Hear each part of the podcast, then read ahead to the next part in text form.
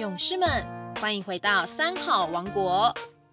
有个故事，我想说给你听。大家好，我是彰化县大溪国小尤美文校长。今天要跟大家分享的故事是黄金毒蝎。曾经有个村庄里有两户人家毗邻而居。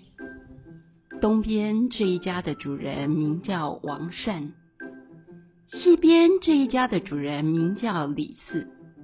有一天，王善外出办事，返家途中遇到了一位衣衫褴褛的和尚。他跛着脚沿路突波乞食，步履维艰。王善急公好义，于是他热心的上前说。师傅，请你到寒舍来住，接受我的供养吧。岁月匆匆，这个跛脚的和尚在东家一住就住了一年多，心中实在感到过意不去，便想要告辞离开。纵使王善再三挽留和尚，也都留不住他。最后。只有遗憾地说：“师傅，你在各地云游行脚，如果将来有缘分再回到这里，欢迎住到我的家里。”等到跛脚的和尚走了以后，王善整理房间，无意中发现他的床下竟有一箱黄金，箱子外贴有一张字条，写着：“好心。”有好报。王善看着这一箱黄金，心想：这么多的黄金该怎么运用呢？灵机一动，他想到：嗯，有了，不如把这些黄金拿来请人砌一栋房子，以后再遇见云游四方的行脚出家人。我就有更大的地方可以提供他们挂单住宿了。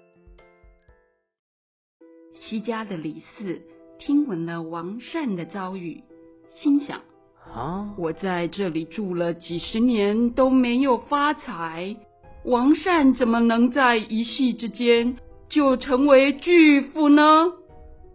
于是跑来询问王善，在王善。如此如此，这般这般的说明来龙去脉以后，贪心的李四心想：这样就可以发财，这么简单，那我也来照着做看看。于是李四开始到处寻觅，希望能找到一个跛脚的和尚，可以接受他的供养。然而一个月过去了。能是一点消息都没有。当他心急如焚，眼看着发财梦就要泡汤的时候，这一天走在路上，正好迎面走来一位和尚。财迷心窍的李四赶紧上前把他抓了过来，并且用棍子将他的腿打伤，让他不好走路。方便李四可以将受伤的和尚捆绑在家里，只是几天以后腿伤都还没好，李四就又把和尚赶走了。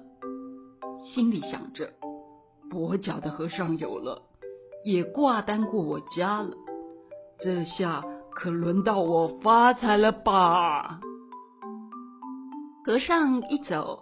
李四迫不及待的就去整理和尚挂单住过的房间，只是床一掀开，眼睛一瞪，李四还来不及躲避，就被毒蝎给蛰了。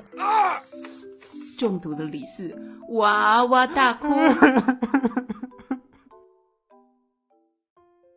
荣华富贵不是说想要就会有的，也不是。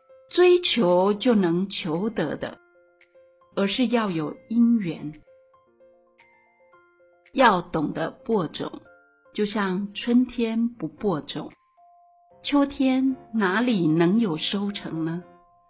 何况播种时种下的如果不是好苗，又怎能产出善果呢？东家的王善因为播对了种，凭着善行而能发财；西家的李四播错了种，恶行当然就不能发财了，反而还害了自己。